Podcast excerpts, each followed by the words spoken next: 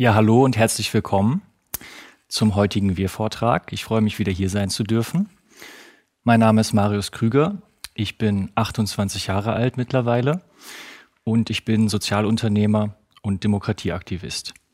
Ich habe vor fünf Jahren die App Democracy ins Leben gerufen, die ja Ihnen da draußen ermöglicht, über die Bundestagsentscheidungen selbstständig abzustimmen. Aber vielleicht kennen Sie mich auch von meinem ersten Wir-Vortrag. Das Thema Demokratie beschäftigt mich immer noch. Das heißt, es bleibt im Grunde das Gleiche. Aber dieser Vortrag stellt einen anderen Aspekt in den Mittelpunkt. Während es im ersten Vortrag, die Geschichte der Demokratie, darum ging zu zeigen, dass wir zwar dem Namen nach in einer Demokratie leben, dem Wesen aber nicht unbedingt nach, geht es in diesem Vortrag darum, die Frage zu beantworten, warum das so ist. Und der Titel verrät es schon, wir werden die Gründe dafür nicht nur im Außen, bei den anderen, womöglich den sogenannten Eliten suchen, sondern auch bei uns im Innen. Was heißt das konkret? Ich möchte Sie mitnehmen auf eine Reise, indem ich zunächst den ersten Vortrag ganz kurz rekapituliere. Das heißt, in das Konzept Demokratie einleite und die Bedeutung von Mitbestimmung herausstelle. Und dann aber geht es um die Frage, warum wir in keiner Demokratie leben. Ich möchte dafür mit Ihnen ein Experiment durchführen, also Sie während dieses Vortrages Teil eines Experiments werden lassen und dann im dritten Teil die Ergebnisse dieses Experiments mit Ihnen besprechen. Im Konkreten bedeutet das, dass wir die Einstellung zu Mitbestimmung, die Sie und andere haben, hier erläutern werden. Es gibt positive Einstellungen zur Mitbestimmung und es gibt negative Einstellungen zur Mitbestimmung. Wir werden uns beide Denkstrukturtypen angucken. Danach ordne ich das Ganze in die akademische Diskussion ein, um am Ende zur entscheidenden Frage zu kommen, nämlich inwieweit stimmen eigentlich über, äh, unsere Vorurteile über Demokratie? Inwieweit stimmen unsere Vorurteile über Mitbestimmung? Um ganz am Ende die Frage zu beantworten, okay, was können wir jetzt tun? Was können wir ändern? Demokratie hat seit dem antiken Griechenland immer die Herrschaft des Volkes bedeutet. Die Herrschaft des Volkes heißt, dass die Bevölkerung souverän sich selbst die Gesetze macht. Aber in der Geschichte der Menschheit haben Blutvergießen, Machtexzesse eine ebenso große Rolle gespielt. Das heißt, eigentlich könnte man sagen, die Geschichte der, der Regierungsform ist eine Geschichte wenig, wenig Demokratie, viel Blutvergießen, viel Alleinherrschaft, viel Klickenherrschaft. Und deshalb hat die Aufklärung in bis heute unerreichtem Maß kollektive Schlussfolgerungen gezogen in Bezug auf die Frage, wie man Macht einhegen kann, dass es zu keinem Machtmissbrauch mehr kommen kann geschichtlich. Und in diesem Sinne ist Demokratie auch eine Vergesellschaftung von Herrschaft. Das heißt, man teilt Macht, Herrschaft auf mehrere Personen auf, also personell und auch zeitlich beschränkt man diese Herrschaft, nicht wie bei Königen, die ein ganzes Leben oder im Adel Kraft Geburt Teil dieser Herrschaft sind. Und die Aufklärer haben drei kollektive Schlussfolgerungen aus den 1500 Jahren vor ihrer Zeit im sogenannten dunklen Mittelalter gezogen, die Frage beantwortend, wie können wir das denn jetzt machen, die Macht eingrenzen? Wie können wir Machtmissbrauch vorbeugen? Da heißt es erstens, alle Machtstrukturen haben ihre Existenzberechtigung nachzuweisen und sich der Öffentlichkeit gegenüber zu legitimieren. Ansonsten sind sie illegitim und zu beseitigen. Erste Grundregel. Zweitens, jeder Bürger soll einen angemessenen Anteil an allen Entscheidungen haben, die das eigene gesellschaftliche Leben betreffen. Bedeutet die Beteiligung der Bevölkerung an der Politik. Und drittens, zentrale Bereiche der Gesellschaft, insbesondere die Wirtschaft, dürfen nicht von einer demokratischen Kontrolle und Legitimation ausgeklammert werden. Das ist bis heute das radikalste, die radikalste Antwort auf die Frage, wie wir Macht einhegen können. Radikal im Sinne von Radikus an die Wurzel des Problems gehend und bis heute unerreicht. Also in keinem Land der Welt haben wir diese Form von Macht-Nullpunkt erlebt und eine Neugründung. Aber Demokratie bedeutet genau das. Demokratie bedeutet im eigentlichen Sinne die alleinige Kompetenz der Bevölkerung, also der Gesetzesunterworfenen, sich selbst eine Verfassung zu geben, erstens, also eine konstituierende Gewalt darzustellen, der Souverän zu sein, sich zweitens den Inhalt, also die politischen Gesetze und Regelungen konkret selbst zu geben. Und es bedeutet C auch, dass alle Staatsapparate strikt an das demokratische Gesetz gebunden sind. Das heißt, von der Bevölkerung legitimiert werden und durch die Bevölkerung auch wieder abberufen werden können. An der Stelle sei nur gesagt, dass das bei Geheimdiensten im Besonderen interessant ist. Das heißt, all das würde Demokratie bedeuten. Und die Aufklärer haben auch die Frage beantwortet, warum wir das brauchen. Es ist so, dass wir Menschen ein, eine natürliche Konzeption von Freiheit haben. Und wir wollen uns selbst bestimmen. Jeder Mensch hat das Bedürfnis nach Autonomie. Und im entgegengesetzten Fall haben wir auch ein Verständnis von Zwang. Wir wissen, was es bedeutet, wenn wir fremdbestimmt werden. Demokratie hat den Selbstzweck, die Selbstbestimmung auf gesellschaftliche Ebene zu heben. Also die Souveränität des Einzelnen zu einer gesellschaftlichen Souveränität zu machen, als Ausdruck des Autonomiebedürfnisses des Menschen. Aber, und das ist auch ähm, sehr typisch für die Aufklärer, die ja im Grunde alles einer kritischen Prüfung unterzogen haben und dann vor den, vor den Maßstäben des Verstandes die Gesellschaft umgestaltet haben. Und sie sagen, Demokratie hat auch ein Mittel, ist auch ein Mittel zum Zweck, nämlich genau die eben beschriebene Vergesellschaftung von Herrschaft, die Einhegung von Macht. Nur wenn alle das Recht haben mitzusprechen, kann Machtmissbrauch vorgebeugt werden. Und genauso haben wir, und das ist eine sehr interessante äh, Schrift von, von Kant, den Aspekt der Friedenssicherung. Also Demokratie wiegt, äh, wirkt auch friedenssichernd, sowohl innergesellschaftlich, was die sozialen Spannungen angeht, zwischen den verschiedenen äh, Schichten, als auch außerhalb von Gesellschaften, also zwischen Nationen.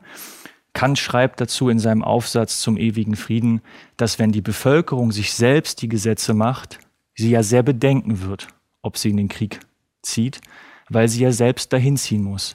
Während ein Alleinherrscher, ein Monarch, nicht das Mindeste einbüßt an seinen Hoffesten, die Bevölkerung in den Krieg zu schicken.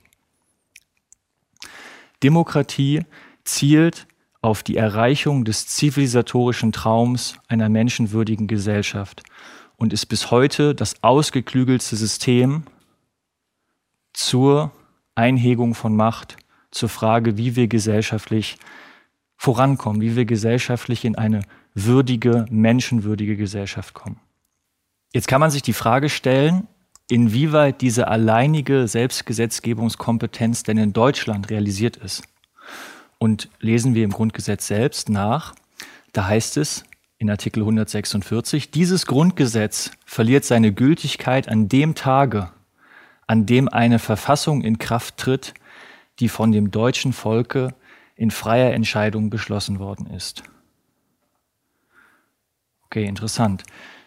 Die Bevölkerung hat nicht konstituierend gewirkt, das Grundgesetz ist also keine Verfassung. Es steht ja auch drauf, Grundgesetz für die Bundesrepublik Deutschland, nicht von der Bundesrepublik Deutschland. Und die zweite Frage, inwieweit beeinflussen wir in Deutschland denn die Inhalte der Politik? Also konstituierend haben wir schon nicht gewirkt, aber die Inhalte. Was haben wir denn für Instrumente, um an Politik beteiligt zu werden? Theoretisch gibt es da Abstimmung, es gibt Wahlen und es gibt äh, das, das Losverfahren zur Auswahl von Vertretern.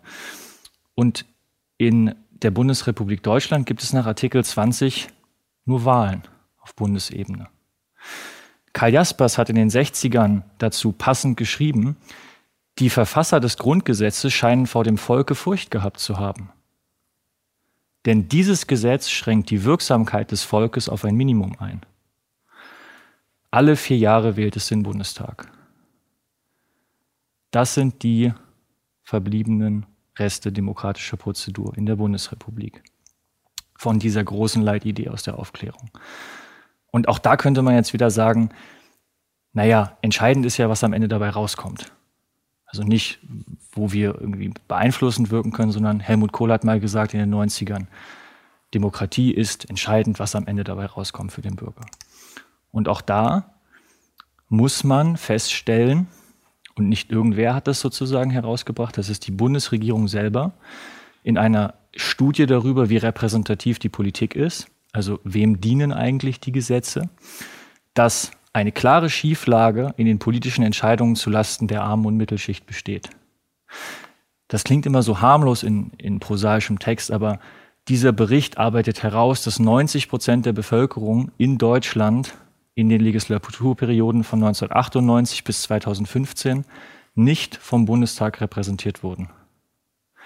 Also es gibt keinen Zusammenhang zwischen dem, was die Mehrheit will und dem, was politisch umgesetzt wird. Sechs von zehn haben das zumindest verstanden, wenn sie gemäß Meinungsforschungsinstitut Ipsos der Meinung sind, dass das bestehende System die Reichen und Mächtigen fördert. Also es dient nicht ihnen. Gleiche Studie, drei Viertel misstrauen politischen Parteien in Deutschland der Bevölkerung. Oder aus 2014 die bekannte Allbus-Umfrage, nur noch 23 Prozent der Bürgerinnen und Bürger der Bundesrepublik vertrauen dem Regierungshandeln der Politiker. Also auf unter, unterbewusster Ebene ist das uns auch irgendwie klar, dass die Politik, die große Politik nicht uns dient. Und im Gegensatz dazu fordern dann auch, egal in welche Studie man guckt, immer um die zwei Drittel direkte Demokratie. Hier die jüngste Umfrage von Bürgerrat. Mehr als zwei Drittel aller Deutschen wünschen sich direkte Demokratie aus 2019. Infratest DIMAP kommt in 2013 zu einem fast ähnlichen Ergebnis 63 Prozent sind für den Ausbau der direkten Demokratie. Das heißt, der Beteiligung der Bevölkerung inhaltlich an der Politik über Volksabstimmungen. Und die Bertelsmann Stiftung kommt in 2011 sogar auf eine noch größere Zahl, auf 81 Prozent, weil sie abstrakter formuliert, wünschen sich mehr politische Beteiligungsmöglichkeiten. Jetzt stelle ich mir die Frage, warum wir dann in keiner direkten Demokratie leben. Weil zwei Drittel stellen ja eine Mehrheit dar. Das ist schon paradox. Und eigentlich gibt es nur zwei logische Folgerungen daraus, wie das sein kann. Entweder haben die zwei Drittel keine Möglichkeit, sich entsprechend zu organisieren, also es scheitert am Können, oder aber die zwei Drittel, die befragt werden, die wünschen sich nur oberflächlich direkte Demokratie und engagieren sich gar nicht aus irgendwelchen Gründen für deren Realisation in der Praxis. Es scheint so, als hätte Salvador Dali das Thema mit diesem Bild, mit seinem anthropomorphen Körper relativ gut getroffen. Denn im Außen empfinden wir keine Demokratie wie wir gerade nachgewiesen haben. Aber wie sieht es eigentlich bei uns innen aus? Also in unseren eigenen Schubladen. Woran liegt es jetzt? Wünschen wir uns alle wirklich tatsächlich Demokratie und Mitbestimmung? Die Spiritualität kennt ja bekanntlich die kosmischen Gesetzmäßigkeiten, dass es keinen Unterschied zwischen innen und außen gibt. Genauso, dass es keinen Unterschied gibt zwischen oben und unten und zwischen dem Kleinen und dem Großen. Ja, wie steht es jetzt um, um Demokratie bei uns? Und ich möchte, um in diese Thematik einzuführen, mit Ihnen jetzt ein Experiment machen. Stellen Sie sich die Frage, ob Sie sich mehr politische Mitbestimmung in Deutschland wünschen. Warum jetzt genau Mitbestimmung? Weil Mitbestimmung der Kern von Demokratie ist.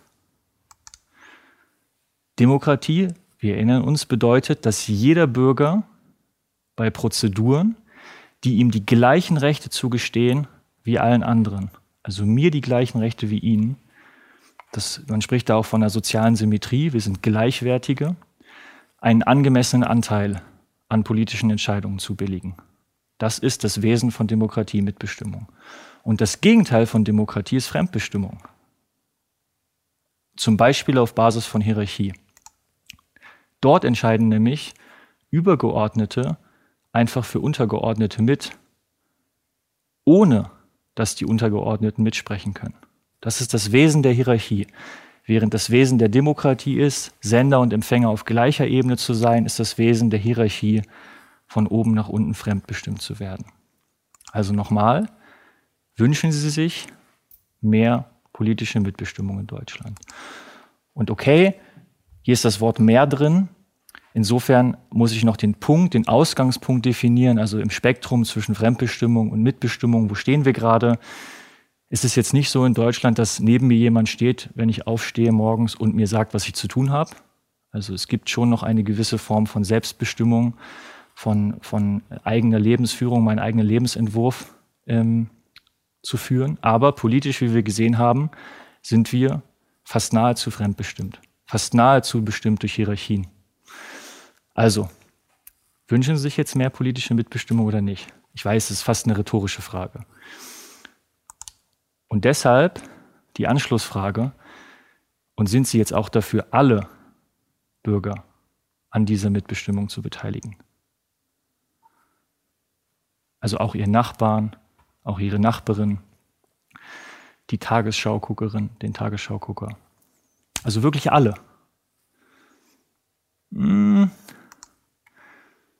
Mir ging es so, ich bin ähm, mit diesen Fragen irgendwie zufällig äh, in Gespräch gekommen mit einem Kollegen von mir. Äh, der Name ist geändert, ich nenne ihn jetzt mal Florian. Und ich habe ihm genau das als Fragen gestellt. Also bist du dafür, alle Bürger an mehr Mitbestimmung zu beteiligen? Und er sagt, gut, dass du das, also alle, nochmal dazu gesagt hast. Mein Herz sagt ja, mein Kopf sagt nein. Und dann habe ich ihn gefragt, und warum? Also welche Argumente sind für dich entscheidend, weshalb du das so sagst? Und er sagt, die Menschen sind noch nicht dazu in der Lage, die Täuschungen zu durchblicken. Sobald die Menschen, so wie ich, wach sind, möchte ich, dass sie mitbestimmen können. Und mir ist es wichtig zu sagen, dass Florian seit 15 Jahren in der Wahrheitsbewegung ist und Rezipient alternativer Medien. das ist für mich sehr tragisch, weil, wie ich in meinem letzten Vortrag gezeigt habe, Unternehmen, die sogenannten Eliten, wir werden später noch genauer definieren, was damit gemeint ist, sehr viel dafür, Demokratie zu blockieren und zu verhindern. Aber nicht nur die Eliten, sondern so scheinbar auch mein Kollege Florian. Einfach durch seine innere Haltung zum Thema Demokratie. Unterscheidet hier zwischen sich selbst den er als aufgeklärt, sich als aufgeklärt beschreibend und die anderen, die noch nicht in der Lage sind. Und ich dachte, das ist interessant. Und deshalb habe ich die Befragung wiederholt und wiederholt und wiederholt. Also ich habe in Summe mehr als 100 Personen genau zu dieser, genau mit diesen zweieinhalb Fragen konfrontiert. Ich habe die Antworten gesammelt und versucht, in diesen Antworten übereinstimmende Aussagen zu finden. Also Aussagen, die sich wiederholen, Argumente, die sich wiederholen, um im Grunde die Vorurteile herauszuarbeiten. Und ich habe relativ schnell herausgefunden, dass es da verschiedene Denkstrukturen gibt, sowohl die am Ende zu einem Nein, ich möchte nicht mehr Mitbestimmung, als auch zu einem Ja führen. Diese Denkstrukturen habe ich versucht zu systematisieren, in Typen zusammenzufassen, mit einem zentralen Kriterium, also einem übereinstimmenden Kernglaubenssatz. Und ich habe auch versucht herauszufinden, an welchen Merkmalen unterscheidet eine Person sich in ihrem Denken. Also was führt dazu, ähm, auf der einen oder auf der anderen Seite zu sein. Und was wir gesehen haben, der Medienkonsum, der kann es ja schon mal nicht sein.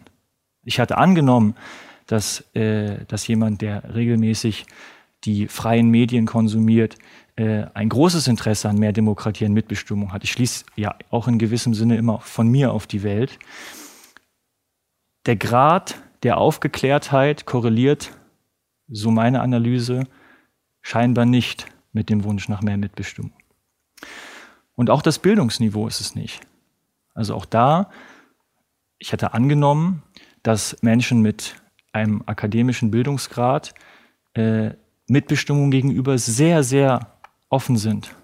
Aber deren Eitelkeit ist auf jeden Fall deutlich größer als der Wunsch, auch andere mitzubeteiligen. Zusammenfassend, alle demografischen Informationen, also klassische Milieuinformationen, klassische Herkunftsinformationen im Sinne von Postleitzahl, im Sinne von Alter, all diese Informationen haben mich irgendwie nicht die Fragen beantworten lassen, sondern, und das ist mir klar geworden, es kommt vielmehr auf die Psychologie an. Also auf die Motivation, die Wünsche, die Werte eines Einzelnen, die darüber entscheiden, ob man positiv sich zur Mitbestimmung stellt oder negativ. Deshalb psychografische Typen. Und was sehr entscheidend ist, ist dabei das eigene Menschenbild. Das ist sicherlich vermittelt durch die Eltern, also die sozialen Verhältnisse, aus denen man kommt. Und auch sehr entscheidend ist das Einkommen, weil mit steigendem Einkommen fühlt man sich als Gewinner des Systems. Und als Gewinner des Systems kann man sich schwer eingestehen, ähm, äh, andere doch vielleicht auch an der Entscheidungsgewalt zu beteiligen, weil man selbst hat ja, ist ja erfolgreich geworden. Die anderen hätten es ja auch machen können. Wir werden jetzt diese drei, also quantitativ drei Ja-Typen und die quantitativ sieben Nein-Typen nacheinander beleuchten. Das heißt, äh, durchgehen, was spricht für sie. Und ähm, ja, das Spannende daran ist, dass sie sich selbst möglicherweise darin wiedererkennen werden. Also fangen wir an mit den drei Ja-Typen. Ich habe ein Gespräch gehabt, wo eine äh, junge Dame mir entgegenbrachte, unser Planet glüht, der Kohleausstieg soll starten und währenddessen lässt der Energiekonzern Uniper mit Billigung der Bundesregierung ein weiteres Steinkohlekraftwerk in Betrieb gehen. Datteln 4, das müssen wir verhindern.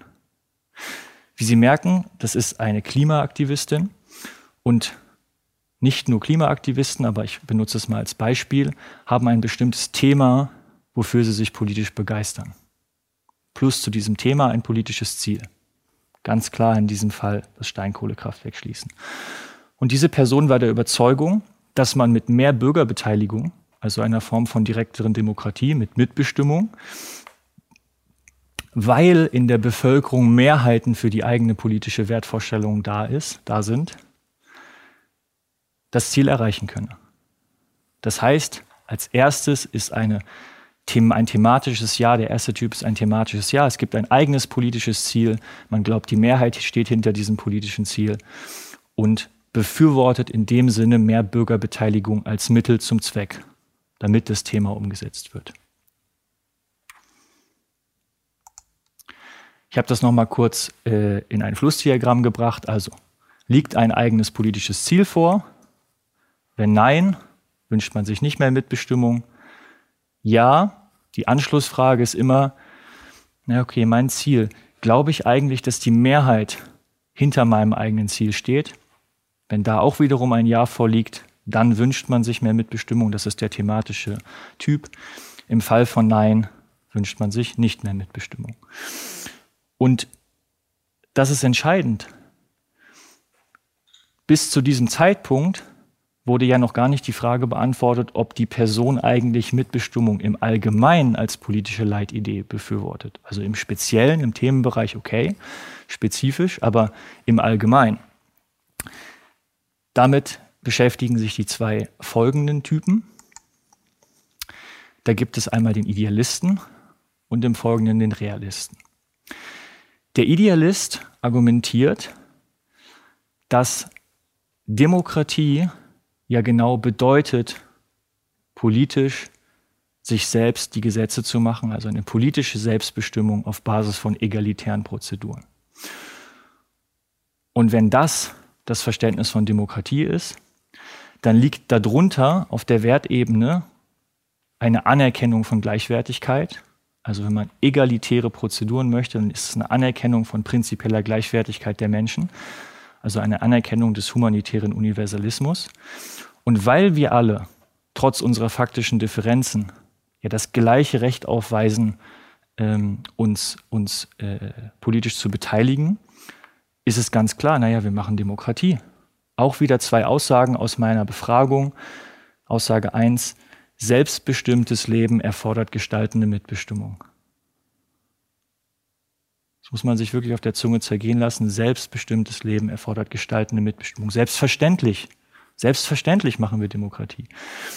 Und zweitens, das finde ich ein sehr, sehr interessantes Zitat, echte Demokratie, jeder hat eine gleichwertige Stimme, unabhängig davon, für wie gut oder klug andere diese halten. Also Demokratie heißt nämlich, dass jemand mitsprechen darf, egal wie intelligent er ist. Einfach weil er eine Person ist, bekommt er das Recht zugestanden. Das ist fundamental und ich, ist, also für mich, ich bekomme Gänsehaut, dass ich dann solche Argumente in, in meinen Gesprächen bekommen habe. Hier wird mehr Bürgerbeteiligung als Selbstzweck gefordert. Aus Überzeugung. Und neben dem Idealisten gibt es auch den Realisten, der kann mit so abstrakten Konzepten über die Gleichheit des Menschen nicht so viel anfangen. Der sagt so, ja, aber wir sind doch alle faktisch different. Wir werden schon in verschiedene Familien geboren. Ähm, wir äh, weisen eine andere Hautfarbe aus, es gibt andere Privilegien für uns. Also der kann mit so Idealismus nicht so viel anfangen. Und der würde so ein Menschenbild haben wie, ja, Menschen sind äh, Nutzenmaximierer und äh, alle streben im Grunde nach Einfluss und Macht. Aber, und das ist spannend, dass er auch anerkennt, weil es so ist, dass alle nach Anspruch und Macht streben, dass Macht in dem Sinne auch destruktiv wirkt und deshalb beschränkt werden muss. Also gerade weil alle nach Macht streben, müssen alle auch das Recht haben, nach Macht zu streben. Das ist die Beschränkung. Und er erkennt in dem Sinne einen, einen destruktiven Charakter der Macht an, den wir in der Geschichte äh, seit Jahrtausenden beobachten können, nämlich in dem Moment, wo das Phänomen Macht auf einen Menschen trifft, auf einen Charakter, hat das eine bestimmte Psychologie. Sie wirkt sich nämlich so aus, dass derjenige, der in die Machtposition gekommen ist, seine Machtposition immer weiter erhalten will. Also es ist schwer, von dieser Machtposition wieder wegzukommen. Zweitens, diese Person möchte sich nicht nur absetzen, nicht nur nicht absetzen lassen, sondern sie will auch immer mehr Einflussbereiche gewinnen. Also über immer mehr Themen des gesellschaftlichen Lebens bestimmen. Und zu guter Letzt ist dann äh, Macht wird Macht, wenn sie zentralisiert wird, auch immer totalitär. Das heißt, es gilt nichts mehr als die herrschende Meinung. Und weil dieser Typ genau diese Eigenschaften anerkennt, trotz seines Realismus oder vielleicht gerade wegen seines Realismus, fordert er, dass es zivilisatorische Schutzbalken braucht zur Eingrenzung von Macht. Und das soll genau durch Vergesellschaftung von Herrschaft passieren. Ich habe wieder zwei Zitate. In einer echten Demokratie muss die Macht verteilt sein es greift genau diesen Punkt auf, um die Anfälligkeit auf Korruption zu verhindern. Es ist wesentlich schwieriger, 80 Millionen zu korrumpieren als 700 Abgeordnete. Und zweitens, ich finanziere einen politischen Apparat. Das ist das, was wir Bürger alle tun und möchte darüber mitbestimmen, wofür das Geld ausgegeben wird. Das sind sehr, sehr realistische Einschätzungen der derzeitigen Situation, die trotzdem zu Mitbestimmung führen in der Konsequenz, nämlich als fundiertes Mittel zum Zweck. Wir können mit Mitbestimmung, also durch die Beteiligung jedes Einzelnen mit Interessen, können wir einen Interessenausgleich schaffen und damit Schutzbalken gegen Machtexzesse einziehen. Soweit zu den positiven Typen. Kommen wir zu den Nein-Typen. Wir sehen schon, es sind quantitativ deutlich mehr und ähm, sie sind irgendwie auch ein bisschen interessanter. Fangen wir auch da an. Etwas, was sehr häufig in meinen Gesprächen ähm, stattgefunden hat, war, hat, hat, war am Anfang so eine, eine Form von Ablehnung, Desinteresse. Das heißt, es gibt Menschen, die haben einfach eine Haltung, sich nicht für Politik zu interessieren. Mitbestimmung ist im weitesten Sinne irgendwie Politik, ich interessiere mich dafür nicht. Ähm, und entweder interessieren sie sich da, dafür nicht oder sie wollen sich einfach auch damit nicht beschäftigen. Das ist sehr häufig. Das hat Gründe. Ähm, erstmal ist es anstrengend, ganz klar. So, es ist anstrengend. Es ist mitunter sogar überfordernd. Und an der Stelle möchte ich äh, das Zitat vorwegnehmen. Mich sehr berührt. Politik war mir zu anstrengend. Die Nachrichten haben mich eher verwirrt und am Ende habe ich an mir gezweifelt, ob ich nicht clever genug bin, es zu verstehen. Also die Aufbereitung von Politik in den Leitmedien hat bei dieser Person dazu geführt, dass sie in einen Selbstwert, eine Selbstwertthematik gekommen ist und an sich selbst gezweifelt hat. Also das Desinteresse ist in dem Sinne eher eine Hemmung. Ist eher ein, vielleicht bin ich intelligent gar nicht, finde ich von meinem Intellekt gar nicht in der Lage dazu, es zu verstehen. Und das ist wirklich sehr berührend, weil ähm, das auch zu Desinteresse führt, also in der Handlung am Ende, aber einen anderen Grund hat, nämlich eine Hemmung, die sehr viel persönlicher ist. Andere ähm, haben auch Desinteresse oder entwickeln Desinteresse, weil sie den Glauben daran verloren haben, dass Politik überhaupt etwas bewirkt. Hier unten, Politik verändert sowieso nichts. Ausrufungszeichen. Vielfach gehört. Ähm, und das Spannende an dieser Aussage ist, dass äh, die Person offensichtlich die Erfahrung gemacht hat, dass egal welche Regierungskonstellation da war, für ihn am Ende keine Veränderung spürbar war. Und wahrscheinlich darüber hinaus sogar noch die Erfahrung gemacht hat, dass zur Wahl zu gehen, sich einzubringen, aktiv zu werden, auch nichts verändert. Dahinter liegt also in dem Fall eine Ohnmacht, ein Ohnmachtsgefühl, was sich auch am Ende psychologisch rationalisiert in Desinteresse. Wir verfolgen das einfach nicht mehr, weil es weniger schmerzhaft ist, als äh, der Ohnmacht zu begegnen. Summa summarum fehlt dem Desinteressierten ganz klar ein politisches Ziel. Und wegen dieser Nichtvorhandenheit eines politischen Ziels setzt er sich auch natürlich nicht für mehr Mitbestimmung ein, weil es gibt ja gar keinen Grund. Warum überhaupt?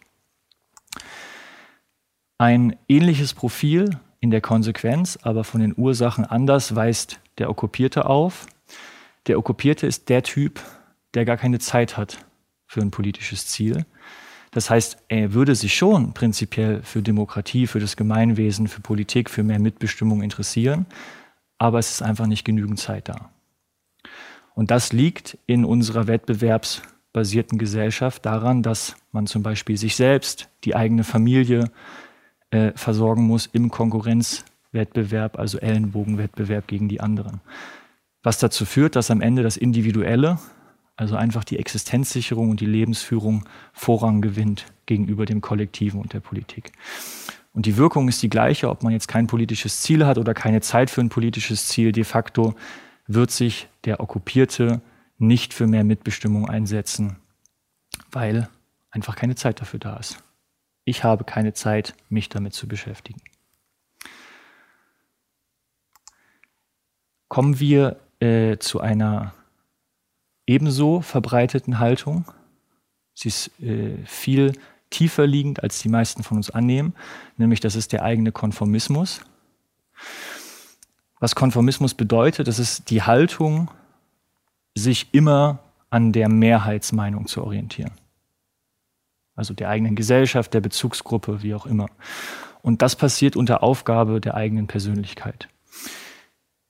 Es ist wichtig zu verstehen, dass wir Menschen alle ein Bedürfnis nach Zugehörigkeit haben. Und das führt dazu, dass wir uns konform verhalten, um dazu zu gehören. Und wir kommen ja auch alle auf diese Welt als Fremdbestimmte. Wir sind erstmal alle Kinder von Eltern. Und in diesem Abhängigkeitsverhältnis äh, müssen wir uns anpassen. Wir müssen uns zugehörig fühlen. Und das passiert, indem wir einfach übernehmen, was unsere Eltern uns sagen. Das heißt Fremdbestimmung. Der Konformist weist dann das Profil auf, weil mein Therapeut sagt das immer sehr schön. Der sagt immer, im Grunde ist Erwachsenwerden aus der eigenen Abhängigkeit mit den Eltern zu treten, also von der Abhängigkeit, von der Fremdbestimmung, der Konformität hin in die Selbstbestimmung. das Entwickeln einer eigenen Persönlichkeit, einer Souveränität. Und genau das, also in der Fremdbestimmung zu bleiben, vielleicht mal so ein bisschen zu tippeln, ist ja viel energiesparender. Einfach das zu übernehmen, was andere denken, was andere von mir erwarten, was ich denken muss. Das heißt, es stellt für uns Menschen eine riesige Herausforderung dar, wir selbst zu sein. Also wirklich wir selbst zu sein. Genau wegen dem Spannungszustand zwischen diesem Autonomiebedürfnis, was wir alle haben, aber diesem Zugehörigkeitsbedürfnis eben auch. Und oft übernehmen Konformisten dann quasi die Fremderfahrung der eigenen Kindheit und die ersetzen die Bevormunder der eigenen Kindheit, also die Eltern, einfach durch die Regierung oder durch die herrschende Meinung. Psychologisch verändert sich dadurch nichts, andere treffen die Entscheidungen und man selbst ist kein eigenes Selbst, braucht es auch nicht anerkennen. Ähm, ja, da braucht auch kein selbstbestimmtes Leben zu führen, man schwimmt einfach so mit. Ich habe hier wieder ein Zitat. Ähm, ich empfinde mich nicht dazu in der Lage, eine eigene Meinung zu vertreten. Ich habe niemanden getroffen, der keine eigene Meinung hatte. Ich habe sehr viele getroffen, die in der Tiefe des Gesprächs zugegeben haben, dass sie sich nicht dazu in der Lage empfinden, wirklich gegenüber ihren Eltern, in der Öffentlichkeit, in der Uni ihre eigene Meinung zu vertreten. Das äh, unterstützt natürlich Konformismus und es ist aber auch wichtig, darüber hinaus eine andere Variante des Konformismus noch äh, zu verstehen, nämlich wir alle sind davor nicht gefeit. Das zeigt das Ash-Experiment sehr deutlich. Dort wurden äh, Probanden, genau genommen nur einem Probanden, eine Linie gezeigt und daneben wurden drei Bezugslinien gezeigt und er sollte sagen, welche der drei Linien der ersten Linie am nächsten kommt. Und als er nur alleine im Raum war, hat er natürlich die richtige Linie ausgewählt und dann wurde die Anzahl der Personen, die mit im Raum war, erhöht und ebenso die Anzahl derjenigen, die eine Meinung vertreten haben, dass die kürzere Linie die Linie sei, die die richtige ist. Und erstaunlicherweise ändert der Proband ab einer Majorität von sieben von zehn Personen seine Meinung und schließt sich der Meinung an der Mehrheit. Das ist wichtig zu verstehen, weil auch Menschen, die in ihrer Persönlichkeit fest verankert sind, sind vor diesem ähm, Prinzip nicht gefeit.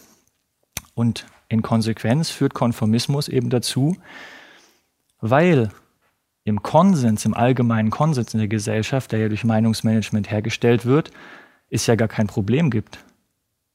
Also die repräsentative Demokratie ist doch Demokratie. Warum sollte es überhaupt mehr Mitbestimmung geben?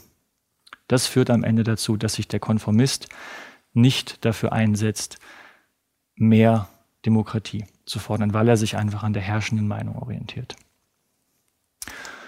Und jetzt um diesen Bereich zu komplettieren, noch das thematische Nein bedeutet, in dem Moment, wo man realisiert, dass zu dem eigenen politischen Ziel es keine Mehrheit in der Bevölkerung gibt, setzt man sich auch nicht mehr für politische Mitbestimmung ein. Ich habe ein sehr persönliches Beispiel meines Cousins, ähm, mein Cousin hat äh, in der sogenannten Flüchtlingskrise von 2015 Deutschkurse gegeben für Geflüchtete aus Syrien, ähm, hat da seinen heutigen Freund kennengelernt. Also mein, mein Cousin ist homosexuell und hat ähm, in einem Gespräch darüber, was wir persönlich hatten, die Frage betreffend, ob wir jetzt direkte Demokratie einführen, gesagt, Marius, wenn wir direkte Demokratie einführen. Wir erinnern uns an die Stimmung in 2015, als Merkel ausgerufen hatte, ähm, wir schaffen das. Die Bevölkerung war not amused. Dann wird mein Freund abgeschoben. Aus diesem Grund bin ich gegen direkte Demokratie. Und das braucht nicht nur in diesem politischen Lager sozusagen, brauchen wir das rezitieren. Wir können das Gleiche auch äh, von der Impfpflicht oder Anti-Impfpflicht-Bewegung sagen. Ähm, jemand, mit dem ich gesprochen habe, von dieser Mehrheit, die mich diskriminiert, will ich nicht regiert werden. In dem Fall, wo die eigenen politischen Ziele nicht mehr mit der wahrgenommenen Mehrheit übereinstimmen, setzt man sich nicht mehr für Bürgerbeteiligung ein, im Speziellen manchmal sogar dagegen. Jetzt haben wir die ersten vier Nein-Typen verstanden. kommen wir jetzt zu den weit interessanteren, weil sie psychologisch, also es sind Menschen, die diese Denkstrukturen vertreten, die sehr, sehr viel politisches Interesse haben, aber psychologisch blockiert sind durch andere Art von Glaubenssätzen. Da ist zum, zum ersten der Exzeptionalist. Was meint das? Also wir kennen den amerikanischen Exzeptionalismus. Das bedeutet, dass die Vereinigten Staaten von Amerika für sich selbst beanspruchen, ein einzigartiges Land zu sein. Und zwar nicht nur so einzigartig wie Dänemark, Schweden oder auch die Bundesrepublik einzigartig ist, sondern so einzigartig, einzigartig, dass sie eine Ausnahme gegenüber allen anderen darstellen. Sie sind Wesen, sie seien wesenhaft die Guten und deshalb sind auch so Prinzipien wie die moralische Äquivalenz ausgesetzt. Straftaten von Amerikanern seien anders zu beurteilen als Straftaten von Dänen. Also den Dänen aus Dänemark. So, und diese, wie im Großen artikulierte Ausnahmenhaltung, die gibt es auch im Kleinen. Wir haben es bei Florian, also Florian, ne, gesehen. Sobald die Menschen, so wie ich, wach sind, möchte ich, dass sie mitbestimmen können. Hier wird eine Trennung vollzogen zwischen sich und anderen. Und diese Ausnahme ist im Fall von Florian begründet darin, dass er eine Aufklärungsleistung, eine eigene Aufklärungsleistung geleistet hat. Das Ganze gibt es auch in Grün, dass Menschen ein höheres Bildungsniveau haben oder von Geburtswegen befähigter sein. Ethnie, Rasse, wir können es ins Unendliche weiterspinnen. Aber, und das ist wichtig, in dieser Haltung wird sich selbst immer die intellektuelle Kompetenz zugeschrieben. Also ich bin in der Lage dazu. Den anderen wird sie aber aberkannt. Und auch ein zweites Zitat zu dem Thema. Das ist wirklich spannend. Ich denke nicht, dass sämtliche Personen gleich gut in der Lage sind, sich fundiert zu allen Themen zu äußern. Würde hier stehen, ich denke nicht, dass sämtliche Personen gleich gut in der Lage sind, sich fundiert zu verschiedenen Themen zu äußern, wäre das noch nachvollziehbar, weil das beinhaltet, dass man durch eine Beschäftigung mit einem Thema mehr darüber sagen kann. So steht da aber einfach nur Exzeptionalismus. Sämtliche Personen sind nicht in der Lage, zu allen Themen sich gleich gut zu äußern. Also es gibt intelligentere und weniger intelligente. Es wird in sich und die anderen eingeteilt. Der Mensch neigt dazu, positive Fähigkeiten immer sich selbst zuzuschreiben, negative auf andere zu projizieren. Und aus diesem Grund, obwohl hohes politisches Interesse da ist, ist man gegen allgemeine Bürgerbeteiligung, weil die anderen dazu ja nicht intelligent genug seien, zu dumm die Massen nicht in der Lage, etc., etc.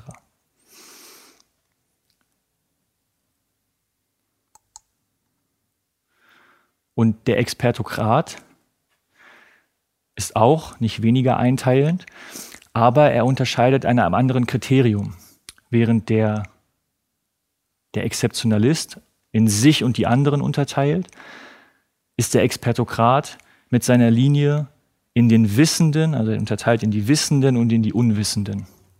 Und dementsprechend, weil gute Entscheidungen nur mit Spezialistenwissen zu treffen seien, könne auch nur ein kleiner Personenkreis, nämlich die Wissenden, verantwortungsvolle Entscheidungen treffen. Also eigentlich müsste es eine Herrschaft der Experten geben, eine Herrschaft der Wissenschaftler. Zitat wieder hier, die Bevölkerung ist nicht in der Lage, über komplexe Themen zu entscheiden. Zweite Version davon, die Bevölkerung hat genauso wenig Ahnung in der Fachpolitik wie auch unsere Politiker. Also hier gesteht derjenige zumindest ein, dass auch die Fachpolitiker ihr Fach nicht beherrschen müssen. Aber trotzdem liegt darunter noch der Glaubenssatz, dass die Bevölkerung dazu nicht in der Lage ist, weil sie nicht wissend ist. Das ist historisch sehr, sehr lange in der Menschheitsgeschichte begründet. Schon Aristoteles hat eingeteilt in die Vernünftigen und in die Unvernünftigen. Die Unvernünftigen waren dann die Sklaven, deren Sklavenrolle sich nämlich herleitet aus einem Mangel an Logos, also einem Mangel aus Vernunft. Und bis heute ähm, ist es sehr, sehr stark im westlichen Denken, diese Einteilung vorzunehmen in die rationalen und die verantwortungslosen auf der anderen Seite. Also, der Expertokrat erkennt an, dass es eine intellektuelle Kompetenz gibt, die einigen wenigen zuteil geworden ist, Kraft Geburt oder eben durch akademische Leistung, die sogenannten Experten in einem Themenbereich, und die anderen seien nicht in der Lage, vernünftig dazu abzustimmen. Und auch dieser Typus setzt sich nicht für allgemeine Bürgerbeteiligung ein, weil man überzeugt ist, dass Experten im weniger extremen Fall bessere Entscheidungen treffen. Es gibt aber auch das Extrem, dass nur Experten gute Entscheidungen treffen. Und jetzt kommen wir noch zum letzten Typ, dem sogenannten elitären Nein bzw. der Elite. Ich habe in meinem ersten Vortrag schon viel darüber gesprochen. Ähm, ich möchte jetzt noch mal ein grundsätzliches Verständnis hier, liegen, hier legen. Also was bedeutet Elite? Es kommt aus dem Lateinischen. Es heißt Auslese. Mit Elite ist also immer eine ausgelesene Gruppe gemeint, also besonders leistungsfähiger äh, Menschen. Und ähm, ist mir auch wichtig zu erwähnen, dass wir alle als Menschen ein natürliches Konzept und eine Begeisterungsfähigkeit dafür haben, zur Elite gehören zu wollen. Beispielsweise für den Sport der olympische Gedanke, also einmal auch Olympionik zu sein, auf dem Olymp zu stehen, die besten Leistungen zu bringen, zur Sportelite dazu zu gehören, zu den Besten, den Besonderen.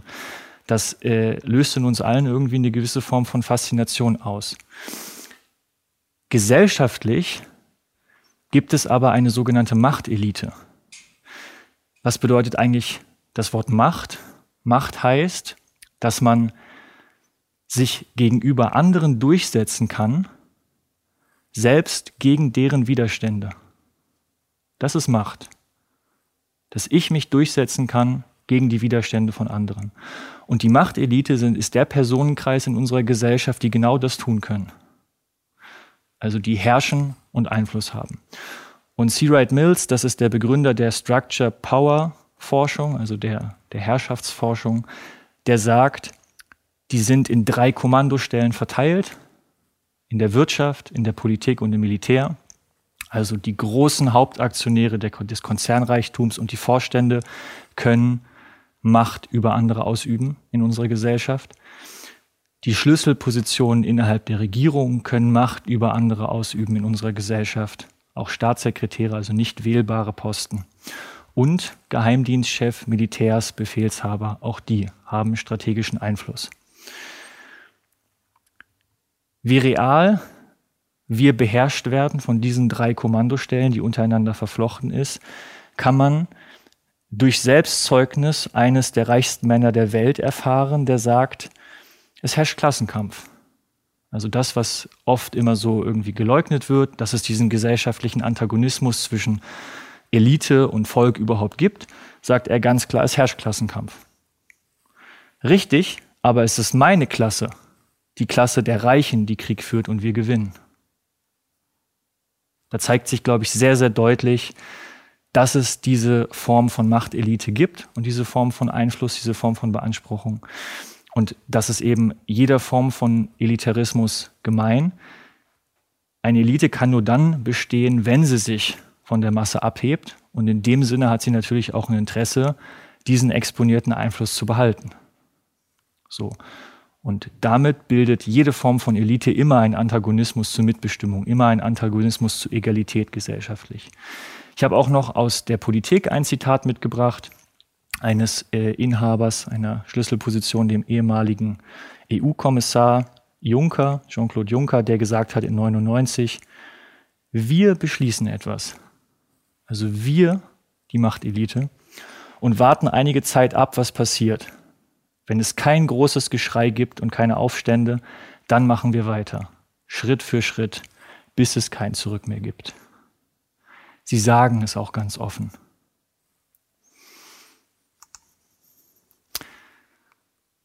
Soweit zur qualitativen Mitbestimmung, also zur Frage, wie man sich qualitativ zur Mitbestimmung stellen kann.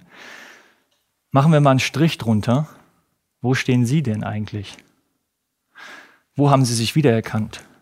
Geht es Ihnen wie, wie mir, dass Sie sich hier beim Idealismus, aber auch beim Realismus sehen und Teile von Konformismus in sich haben, vielleicht auch Teile von exzeptionalistischem Denken? Das ist interessant, weil eigentlich bestünde theoretisch gesprochen aus unserer Perspektive, also von unten betrachtet, aus der Perspektive des Bürgers, ein riesiges Interesse an Mitbestimmung. Warum? Naja, ganz einfach, weil wir ein Bedürfnis von Freiheit haben. Und ich möchte nicht durch jemand anders fremdbestimmt werden. Ganz klar. Also das ein, da ist ein theoretisches Interesse für Mitbestimmung. Und den anderen Grund habe ich auch schon hinreichend geliefert. Ich zitiere hier Mausfeld, der sagt, Demokratie zielt darauf, Wege zu finden, wie sich Macht einhegen lässt, dass nicht einfach der Starke über den Schwachen herrschen kann. Also dass nicht einfach die Kommandostellen, die ich eben benannt habe, uns fremdbestimmen können. Das ist eigentlich Demokratie. Und aus unserer Perspektive ist das doch hochattraktiv. Wohingegen aus der Perspektive der jeweiligen Machtelite, sei es die Regierung, sei es die Konzernchefs, die, die an der Spitze stehen, gibt es einfach keinen Vorteil von Mitbestimmung. Einfach keinen. Weil alleine das Wort Demokratie beinhaltet ja schon ein Partizipationsversprechen, also ein Versprechen gegenüber den anderen, sie zu beteiligen. Und das hemmt ja meine eigene Macht in dieser Position. Und obwohl das theoretisch so ist, geht es Ihnen wie mir vielleicht so. Oder so. Ja, dafür muss es Experten geben, die kennen sich damit besser aus und eigentlich habe ich auch gar keine Zeit, mich damit zu beschäftigen. Ich will damit sagen, die Erkenntnis ist, dass nicht nur die de facto Machteliten, sondern auch wir mit dieser moralischen Ambivalenz die Demokratisierung behindern. Weil auf der einen Seite sehen wir die Vorteile, die Mitbestimmung hätte. Auf der anderen Seite sind wir aber auch durch Vorurteile gegenüber Mitbestimmung moralisch blockiert. Also wir können nicht die angemessenen Konsequenzen aus unserer Erfahrung mit der repräsentativen Demokratie ziehen, weil in uns Glaubenssätze sind, die uns suggerieren, dass die Bevölkerung noch schlechter entscheiden würde. Auch wieder ein Zitat, was sehr zusammenfassend wirkt. Die Bürger in Deutschland sind zu ungebildet, um gute Entscheidungen zu treffen. Und das ist wichtig zu verstehen, weil diese innere Hin- und Hergerissenheit, die schlägt sich auf der Handlungsebene, und alles andere wäre ja auch irgendwie verwunderlich, in Passivität nieder. Und das ist wichtig, dass Demokratie historisch gesehen immer dann entstanden ist, wenn die Menschen von unten, also an der Basis, sich solidarisch und in sozialem Kampf gegen die jeweiligen zeitdiskreten Machteliten gewandt haben, um ihren Einfluss zu vergrößern. Das heißt, Demokratie hat immer Aktivität vorausgesetzt der Bevölkerung. Und wichtig ist zu verstehen, durch diese moralische Ambivalenz, also die Hin- und Hergerissenheit, wir setzen uns zwar nicht aktiv gegen Demokratie ein, aber eben auch nicht dafür. Und der fehlende Einsatz dafür wirkt Status quo erhaltend. Ja, soweit zur Analyse. Jetzt ist die Frage, und das ist die, eigentlich die entscheidende Frage, inwieweit stimmen denn überhaupt diese Vorurteile, die wir haben? Also sollte Ihnen während des Vortrags nicht schon klar geworden sein, dass das irgendwie ein bisschen ja, weit hergeholt ist, exzeptionalistisch zu argumentieren. Aber wie weit stimmen die eigentlich? Und da ist es interessant, in die akademische Diskussion zu gucken, weil genau diese Frage war im ersten Teil des 20. Jahrhunderts die dominierende Kontroverse in der Politikwissenschaft. Die Frage, ob es den mündigen Bürger überhaupt gibt. Ist die Bevölkerung in der Lage, politische Entscheidungen zu fällen. Und wer ist da aufeinander getroffen? Da ist der einflussreichste Journalist der ersten Hälfte des 20. Jahrhunderts, Walter Lippmann, auf den einflussreichsten Philosophen der Vereinigten Staaten, John Dewey, getroffen. Ich werde Ihnen jetzt kurz vorher vorstellen, was die beiden so insgesamt in ihrem Schaffen gemacht haben, um dann die jeweiligen Theorien genauer zu beleuchten. Walter Lippmann ist auf der Suche nach einer Form von Gesellschaftsorganisation, die den Komplexitäten des hochmodernen, industrialisierten gesellschaftlichen Lebens der 20er in den Vereinigten Staaten gerecht wird. Und seine Lösung ist eine Elitendemokratie. Das heißt, dass die Bevölkerung aus einem vorgegebenen Spektrum auswählen kann, welche Eliten sie vertreten sollen. In seinem Buch Public Opinion, wo er diese Theorie entwirft, kümmert er sich auch um die Rolle von Massenmedien und die Rolle von Propaganda, weil ihm ganz klar ist, dass wenn die Bevölkerung nicht wirklich der Souverän ist, muss ihr verkauft werden, dass, er, dass sie der Souverän sei und die Entscheidungen müssen auch immer so verkauft werden, dass sie auch für die Bevölkerung gut seien. Und in seinem Buch ähm, beschäftigt er dann auch sich mit sogenannten Intelligent Bureaus. Das ist eine, ein, ein, ein Wort, was er in seiner Zeit dafür äh, findet. Im Grunde ist er damit ein Vordenker für das, was wir heute Think Tanks nennen.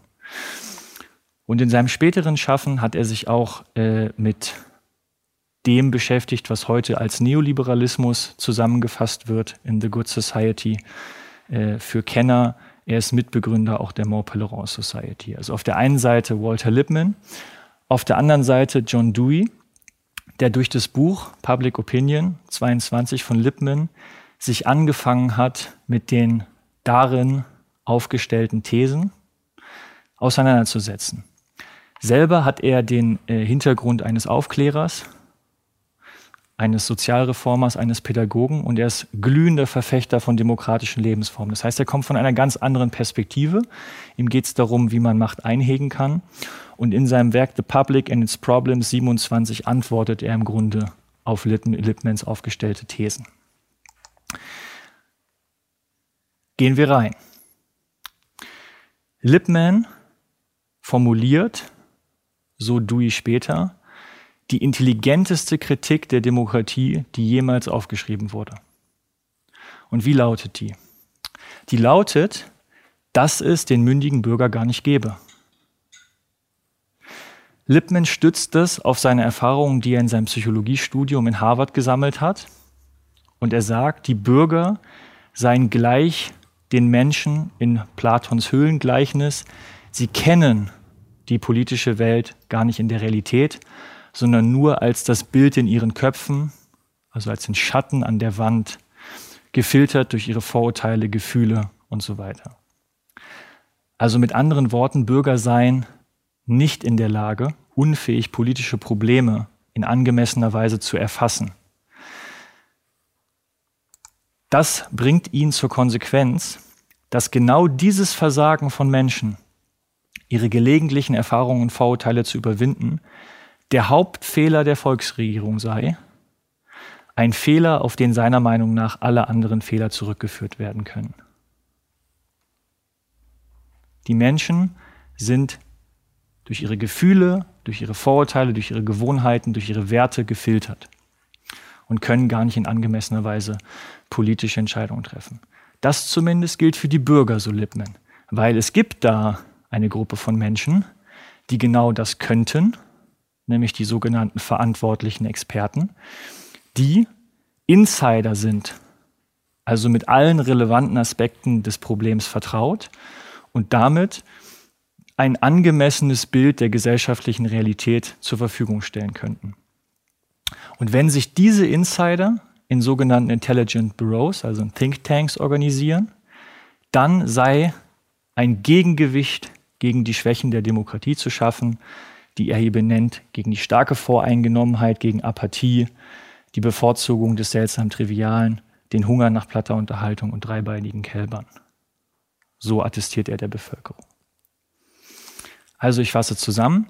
Er unterscheidet kategorial in zwei Typen von Menschen. Es gibt die Bevölkerung, die Bürger, die Masse. Die sollen Zuschauer sein, weil sie eben nicht in der Lage sind, ihre Vorurteile zu überkommen. Und es gibt auf der anderen Seite rationale, gebildete, intelligente Menschen, die sogenannte Elite, die Responsible Mans. Und Demokratie beschränkt sich in diesem Modell darauf, dass die untere Gruppe periodisch aus dem Spektrum der oberen Gruppe Vertreter wählen kann und sich ansonsten, Zitat, auf ihre kleine, beschauliche Privatwelt beschränken sollten.